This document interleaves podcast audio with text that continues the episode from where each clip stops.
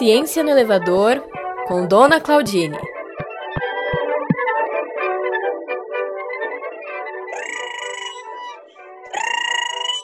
Vixe, o telefone tá nervoso hoje. Alô, Dona Claudine, aposto que é a senhora. Sou eu mesmo, como é que você sabia? Porque o telefone tava nervoso, Dona Claudine. Dá remédio para ele, tudo bem, querida? Tudo, meu bem. E a senhora tá boa? Tudo bem, graças a Deus. Então tá bom, beijo, tchau. Escuta, tô te ligando, desculpa estar te ligando aí na hora do almoço. É porque eu tirei uma soneca agora de manhã e tive uma ideia. E aí eu já pensei tudo. Eu queria saber se tem como você ligar lá para os cientistas, aqueles seus amigos, se eles estão disponíveis com uma invenção, a invenção do idoso. Fala que o idoso teve uma invenção. A senhora teve uma ideia. Estou vendo a lampadinha acesa. Conta qual foi sua ideia, dona Claudine. Olha só, o povo está com medo do Covid, né? O coronavírus aí assustando todo mundo.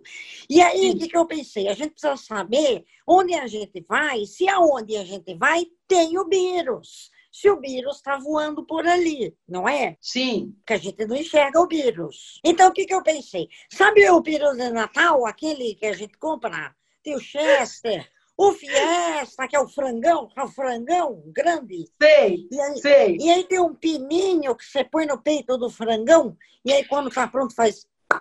Ele sobe. Podia estar lá no braço da galera. Então, por exemplo, você está indo lá no mercado.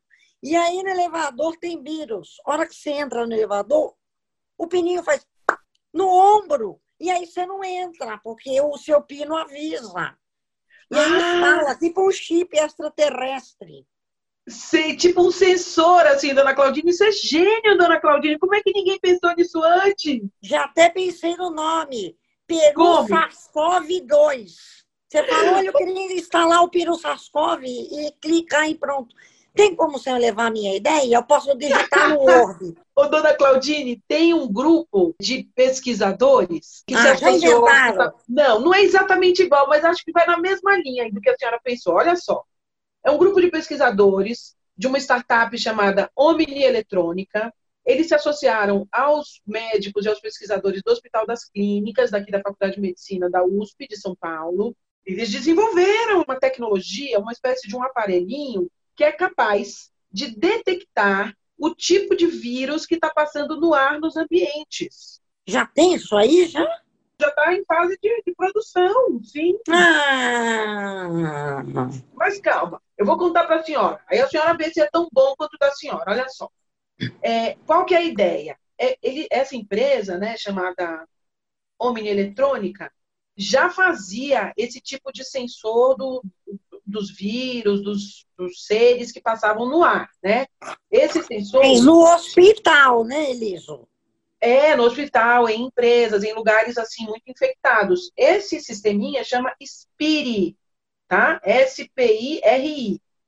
E Sim. são vários sensores, e esse sensor monitora a qualidade do ar no ambiente. No ambiente fechado tem que ser, certo? O Sim, sim. já existia, já existia, já tinha. Aí o Arthur Aikawa, que é o CEO, né, lá o chefão da empresa Omni Eletrônica, ele estava contando para a gente que agora esse SPIRI também é capaz de detectar justamente quem? O SARS-CoV-2. Mas espera aí, com... apita, levanta um pino, sobe tudo, como é? Solta um balão, fogos? O SPIRI fica lá instalado, né, no ambiente fechado. Já dá para contratar o SPIRI na versão antiga, né, que não pega o SARS-CoV-2. Você paga uma assinatura e ele fica lá monitorando sua qualidade do ar.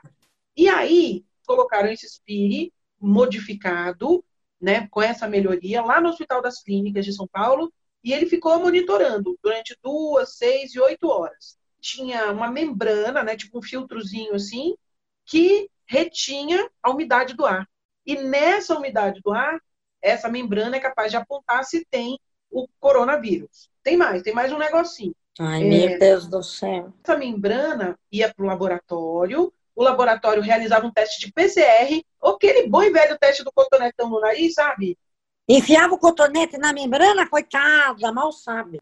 Isso, e aí eles mediam a presença dos vírus ali naquele ar capturado pelo Spire. É, mas eu preciso que instale esse espirulina aí. na minha casa, eu preciso que instale espirulina no elevador do meu prédio, no mercado Isso. aqui do Bigode, porque eu queria ir no mercado do Bigode, e também na cabeleireira Lela, que tem aqui embaixo, que eu preciso cortar o cabelo. Bem, eu ainda Sim. acho que a ideia minha do pininho do peru pode ser uma grande jogada. Esse aqui do Spire, eles estão preparando todo esse material, vão transformar esse material todo num artigo científico, né, como tem que ser, para ser publicado num periódico científico, porque tem um protocolo que a empresa desenvolveu. O protocolo significa um modo de proceder, sabe? Um modo de agir. É, eu queria mesmo é que viesse a vacina logo para acabar com tudo, para eu poder sair.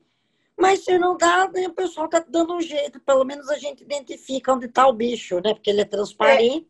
É, isso, essa é a ideia deles. É colocar esse SPIG novo, né? Que, que pega o SARS-CoV-2, que identifica, em lugares de grande circulação, não só nos hospitais, mas colocar, por exemplo, em estação de trem e de metrô, em ambientes de trabalho, em locais que passam bastante gente.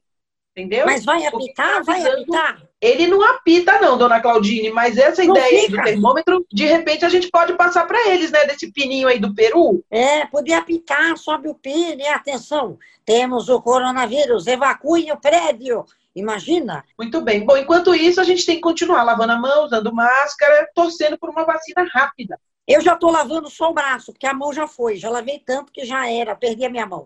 Agora já é o braço, já estou no cotoco aqui já. Tanto que eu lavo, não aguento mais. Tá bom, Elisa, desculpa atrapalhar. Um beijo, querida. Ciência no Elevador é apresentado por Carol Góes e Elisa Marconi e realizado por Ciência na Rua.